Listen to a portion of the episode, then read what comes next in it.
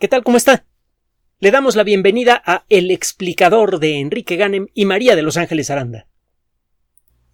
En estos uh, últimos meses de 2021 van a ocurrir varios eventos muy importantes para la exploración espacial y para la astronomía.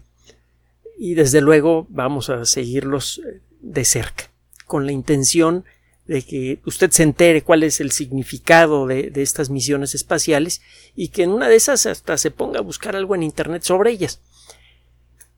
Hace unos cuantos días, el pasado 16 de octubre, fue lanzada la sonda espacial Lucy. Aparentemente ya se acabaron los nombres mitológicos buenos para las, las misiones espaciales y ahora están buscando otras fuentes de inspiración. Eh, Lucy recuerda a un eh, fósil prehumano muy famoso, el, primer fósil de Australopithecus afarensis, un organismo que sabemos que es casi directamente ancestral al ser humano, eh, tiene tres y medio millones de años. El primer ejemplar fue encontrado por Donald Johansson y su equipo en el triángulo de Afar, al noreste de de África. Es un organismo, pues más o menos de, que será un metro treinta de altura, una cosa así.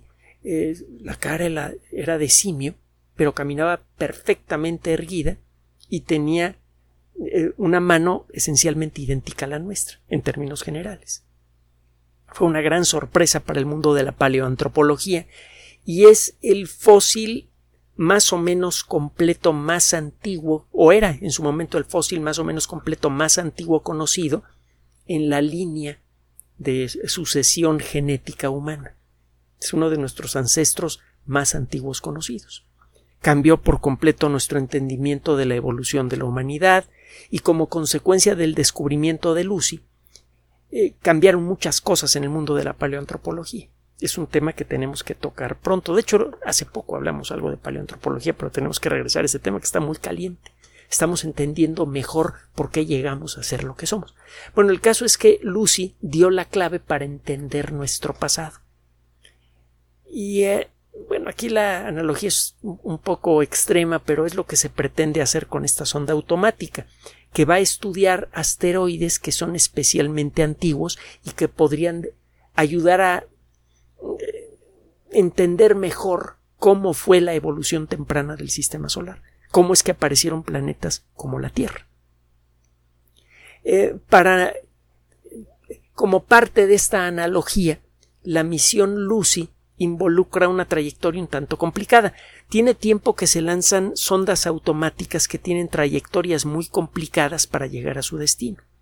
En lugar de lanzar una nave directamente a Mercurio, por ejemplo, lanza usted una nave que pasa cerca de Venus, luego pasa cerca de la Tierra, luego pasa cerca de Mercurio, hace todo un juego de billar cósmico y con esto se consigue llegar al destino, Mercurio, gastando la menor cantidad de combustible posible.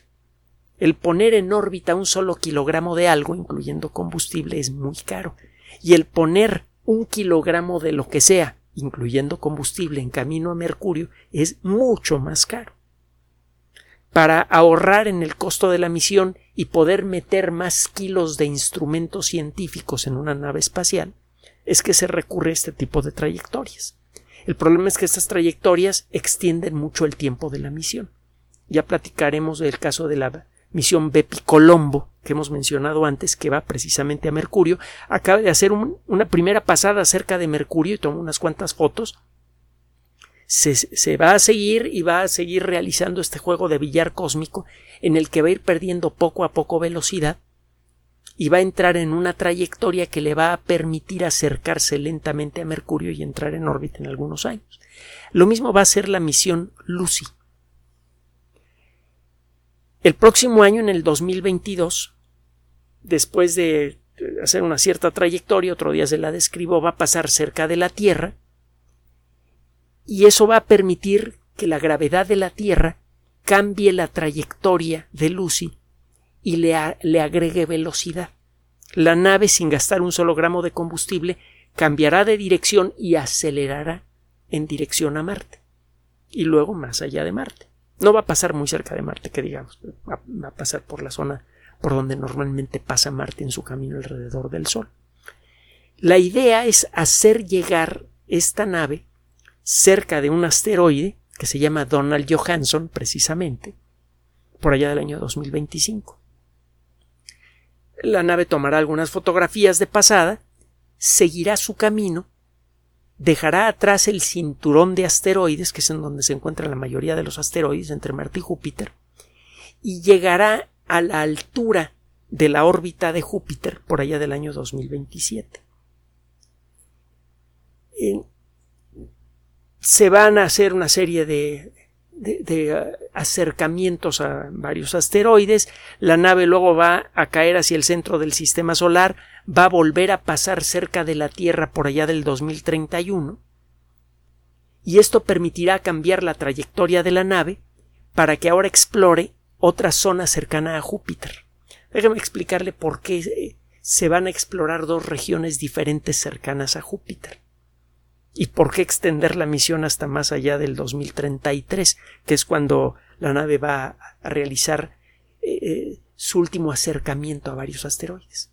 La nave primero va a pasar cerca de la Tierra, luego es lanzada hacia el cinturón de asteroides, se pasa de los asteroides, llega a una región que está a la misma distancia general de Júpiter al Sol, es decir, llega a una zona entre, que cruza la órbita de Júpiter, pero que está muy lejos de Júpiter. Allí hay un grupo peculiar de asteroides. Estudia algunos de ellos, cuatro de ellos, cae hacia el centro del sistema solar, pasa cerca de la Tierra que desvía la sonda para explorar a otro grupo similar de asteroides, pero que están del otro lado de Júpiter.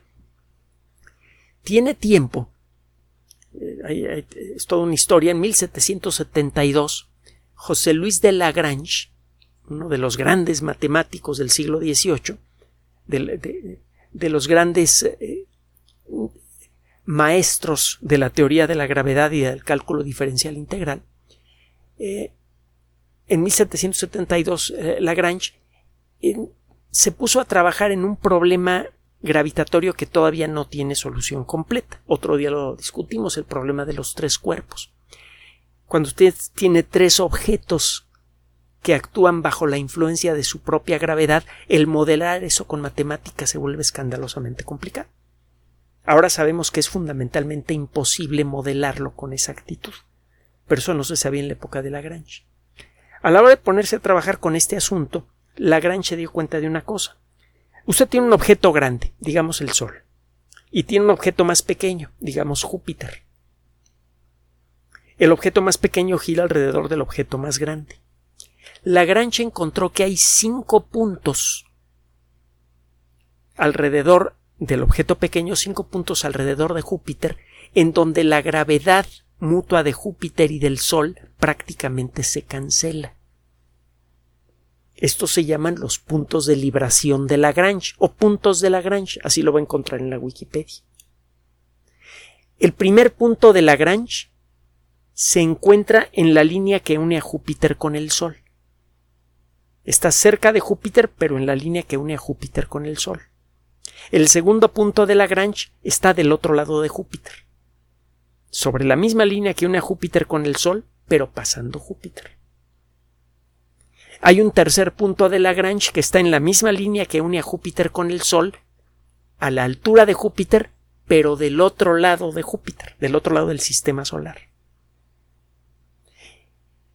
estos eh, tres puntos eh, no vienen al caso para lo que le voy a decir ahora. Hay otros dos puntos, el, punto de libración L4 y el L5, que están a la misma distancia del Sol que Júpiter, solo que el punto L4 se encuentra 60 grados, haciendo un ángulo de 60 grados, por delante de Júpiter si el punto L4 está en el lugar por donde va a pasar Júpiter dentro de algunos meses o años. El punto L5 está a 60 grados atrás de Júpiter. Si usted traza líneas que unan a Júpiter con el punto L5 y luego L5 con el Sol, y luego el Sol con Júpiter, forma usted un triángulo. y el ángulo entre la línea que va del Sol a Júpiter y la línea que va del Sol a L5 es de 60 grados. Estos puntos de libración son muy interesantes porque allí, si usted coloca en órbita un objeto allí, se queda allí, sin necesidad de gastar combustible. De hecho, el telescopio espacial James Webb, que está pronto a ser lanzado, es uno de los temas interesantes de exploración espacial de los que tenemos que hablar dentro de poco, ese telescopio va a estar en un punto de libración. Pronto vamos a platicar a profundidad del telescopio espacial James Webb. Eh, este telescopio va a quedar a más de un millón de kilómetros de la Tierra, muy lejos de la influencia de, electromagnética de la Tierra, y eso le permitirá a este telescopio observar con menos estorbos el cielo profundo. Bueno, eh, también se ha hablado de la posibilidad de colocar una gran colonia espacial con capacidad para no menos de 50.000 personas en el punto L5. También de eso platicaremos en otra ocasión. Se han hecho estudios incluso de la forma que deben tener los tornillos para que no se aflojen con los cambios de temperatura que se experimentarían en un lugar como eso. Ya hay muchos estudios avanzados sobre cómo construir ciudades espaciales para no menos de 50.000 personas. Incluso hay por ahí un estudio para hacer una ciudad espacial de un millón de personas. Para allá vamos.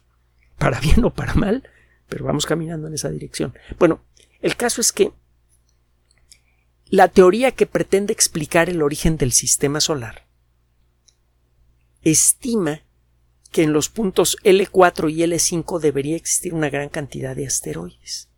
Y bueno, pues eso lo sabemos desde hace ya un buen tiempo, eh, gracias a los trabajos hechos con telescopios desde hace cuando menos un, par de siglos. Eh, bueno, un siglo eh, y medio más o menos. Conocemos a los asteroides desde principios del siglo XIX, ya se tenían algunos indicios de su existencia desde antes, y eh, al principio pensamos que los asteroides estaban todos entre Marte y Júpiter y que eran el resultado de la destrucción de un planeta que se había alcanzado a formar y que tiempo después fue destruido por alguna catástrofe desconocida. Ahora sabemos que efectivamente eso pasó, que eh, la mayoría de los asteroides que se encuentran entre Marte y Júpiter son resultado de la destrucción de un objeto más o menos del tamaño de Marte que fue destruido unos 100 millones de años después de la formación del sistema solar. Ahora, mucho más allá del cinturón de asteroides, a la altura de Júpiter, existen dos nubes de asteroides que están en el punto L4 y en el punto L5. Si usted separa en la órbita de Júpiter, usted verá pasar primero a un grupo grande de asteroides, años después pasa Júpiter enfrente de usted y años después pasa otro grupo de asteroides. Estos asteroides seguramente no tienen la misma composición química que los asteroides que están entre Marte y Júpiter. ¿Por qué? Bueno, la teoría que pretende explicar cómo se formó el sistema solar nos dice que es muy probable que un grupo grande de los primeros planetesimales, los primeros grumitos que se comenzaron a formar cuando se, empezó a enfriar la nube que formó el sistema solar, que, estos, que una nube de estos grumitos hubiera quedado atrapada en el punto L4 entre Júpiter y el Sol. El por qué es un poco más complicado y, lo vamos a explicar a lo largo de las siguientes semanas porque vamos a tener que regresar a este tema varias veces. Es un tema muy importante. Ya verá por qué. Pero el caso es que la teoría que pretende, la, teoría que explica mejor cómo se formaron los planetas, que eh, utiliza a fondo nuestro conocimiento sobre cómo funciona la gravedad y cómo ha sido la química la evolución química del sistema solar, etcétera, eh, sugiere fuertemente que Júpiter debió atrapar a un grupo grande de grumitos primordiales de los que acabaron formando a los planetas. Esto es muy interesante porque la mayoría de los asteroides que podemos ver en el cielo con un telescopio, de los que podemos recoger, la mayoría de los meteoritos que caen en la Tierra son residuos de asteroides, son objetos que están hechos de un material que ya ha sido procesado. Al principio el sistema solar era una colección de granos eh, microscópicos de polvo dispersos y, de gas. al ir eh, progresando la construcción del sistema solar, los grumitos de polvo empezaron a formar grumitos de polvo no muy diferentes a los que encuentra usted en una habitación que no ha sido limpiada en mucho tiempo, esas cosas que parecen como algodones. Estos comenzaron a pegarse unos con otros y poco a poco empezaron a crecer y se empezaron a formar cosas más bien parecidas a piedras, hechas con el material original que formó el sistema solar. Y estas piedras empezaron a crecer. Estas piedras luego empezaron a chocar unas con otras y al hacerlo comenzaron a calentarse y eso comenzó a cambiar su composición química. Cuando empezaron a crecer demasiado, estas rocas comenzaron a derretirse como consecuencia del calor generado por los impactos, del calor generado por el material radioactivo que era muy abundante en aquella época. De hecho, es muy abundante todavía ahora. La Tierra en buena medida permanece prácticamente derretida, excepto por la delgadita corteza en la que vivimos, como consecuencia, cuando menos en parte, del calor generado por los materiales radioactivos que hay en, el cuerpo de la Tierra. Pero bueno, el planeta que se formó entre Marte y Júpiter, que le digo que era más o menos el tamaño de Marte, vivió lo suficiente como para que cambiara su composición química. Estaba muy caliente por el calor de los impactos, por la radiactividad natural, etc. Y entonces los materiales más densos comenzaron a migrar hacia el centro de ese planeta. Se empezó a formar un núcleo de hierro y níquel. Si usted quiere entender bien cómo nació el sistema solar, convendría saber cuál era la composición de los primeros planetesimales, de los primeros grumos de polvo que crecieron hasta convertirse en piedras gigantes. Si usted pudiera tomar una muestra de un planetesimal, podría ver exactamente cuál era la composición de la nube que formó el sistema solar, y eso le diría mucho sobre cómo es que ocurrió la evolución química que permitió la existencia de planetas como la Tierra, podría entender usted mejor por qué Venus y la Tierra, a pesar de ser tan similares, han tenido historias químicas tan diferentes. Por cierto, de Venus tenemos que hablar porque también hay sondas automáticas destinadas a la exploración de Venus. Eh, podríamos entender mejor qué estructura interna tienen los grandes planetas, que todavía no lo sabemos con precisión. No sabemos si en el centro de Júpiter, por ejemplo, hay una esferita más o menos del tamaño de la Tierra o está hecho de puro gas. Podríamos entender muchísimas cosas sobre el sistema solar si pudiésemos conocer la composición química exacta de los planetesimales. El problema es que prácticamente todos los planetesimales acabaron chocando con los planetas actuales prácticamente eh, resulta casi imposible encontrar muestras del material original que formó el sistema solar. Tenemos algunos buenos acercamientos, por ejemplo, hay un tipo peculiar de meteoritos ricos en carbono que se llaman condritas carbonosas, que tienen algunas bolitas en su interior que están hechas del material original que formó el sistema solar. Pero estas muestras no son suficientes para conocer en detalle cuál era la composición química original de la nube que formó el sistema solar. Por cierto, uno de esos meteoritos cayó en México en la década de los 60 y se volvió muy famoso, el meteorito de Allende.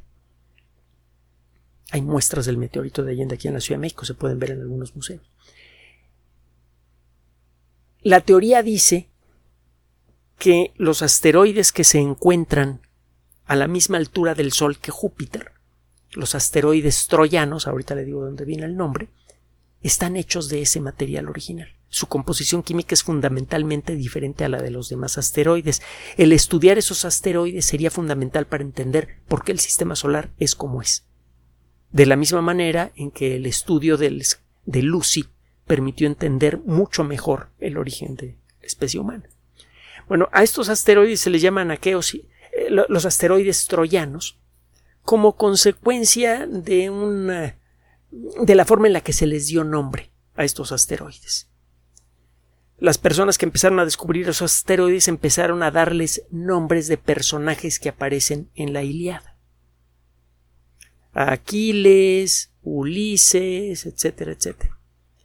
Y eh, al principio se pretendió darle nombre de troyanos, de troyanos que aparecen en la obra de de Homero, a los que estaban de un lado de Júpiter y eh, nombres de la coalición que atacó a Troya a los otros asteroides. Entonces hubo una época en la que se hablaba de dos grupos de asteroides, los aqueos y los troyanos. Unos estaban en el punto L4, los otros en el punto L5. La realidad es que, bueno, para comenzar, el término aqueo se refiere a todos los griegos y formalmente hablando incluiría también a los troyanos. El equívoco de llamar aqueos a los que estaban afuera de las murallas de Troya y troyanos a los que estaban adentro eh, tiene que ver con la forma en la que Homero escribió su obra. Ahora se les llama troyanos a todos estos asteroides y punto, para que no haya equívocos. Y por extensión, ahora se habla de asteroides troyanos alrededor de otros objetos del sistema solar. Por ejemplo, parece que hay unos cuantos asteroides troyanos a la altura de la órbita de Marte. Eh, también parece que Neptuno tiene unos cuantos asteroides en sus puntos L4 y L5 y también se les llaman los, eh, los troyanos de Neptuno, por extensión. Bueno, en suma, la misión espacial Lucy pretende estudiar lo que se cree que son residuos no alterados del material original que formó al sistema solar. Si esto es cierto, estas misiones, esta misión, perdón, tendría doble valor. Primero, permitiría entender de una manera mucho más profunda por qué existimos. Esto a su vez serviría para tratar de localizar con más conocimiento de causa a otros planetas habitables en las cercanías del sistema solar. Si ya saben, eh, podríamos llegar a entender qué condiciones se tienen que dar en un sistema solar para que pueda existir un planeta como el nuestro. Pocas palabras. Y eso orientaría la búsqueda de civilizaciones extraterrestres y de vida fuera de la Tierra. Por otro lado, estos asteroides podrían tener una composición química especialmente interesante para los mineros del futuro. En estos asteroides sería mucho más fácil encontrar materiales de gran valor industrial porque no estarían decantados. Muchos materiales interesantes como el hierro y el níquel han migrado hacia el centro de los planetas. Y lo que encontramos en la superficie, por ejemplo, de la Tierra es solo un residuo del hierro total que hay en nuestro planeta. Y lo mismo se puede decir de muchos otros materiales valiosos, incluyendo metales como el oro, la plata, etcétera, que independientemente de su valor como joyas, tienen un enorme valor industrial. Son grandes conductores de la electricidad, sobre todo el oro, por ejemplo. Entonces, estos materiales valiosos serían fáciles de encontrar en estos asteroides y eso los convertiría en eh, una de las principales fuentes de recursos valiosos para la industria para el establecimiento de nuevas colonias espaciales. Esto ya, no es nada más ciencia ficción. Cada vez existe una perspectiva más clara de cómo se pueden establecer colonias espaciales permanentes y cómo se pueden explotar los recursos del sistema solar para hacerlas sustentables. Tenemos que empezar a acostumbrarnos a la idea de convertirnos en una especie interplanetaria. Gracias por su atención. Además de nuestro sitio electrónico www.alexplicador.net, por sugerencia suya tenemos abierto un espacio en Patreon, el explicador Enrique Ganem, y en PayPal, el explicador patrocinio por los que gracias a su apoyo sostenemos este espacio. Puede usted descargar gratuitamente estos audios en formato MP3 en Spotify y en iTunes como El Explicador sitio oficial y en SoundCloud como El Explicador y con formato de video en YouTube en El Explicador sitio oficial. Recuerde nuestras redes sociales de siempre, Twitter Enrique-Ganem y en Facebook Enrique Ganem sitio oficial, El Explicador y los grupos que usted ya conoce. Finalmente, el explicador siempre somos María de Los Ángeles Aranda y Enrique Ganem. Gracias.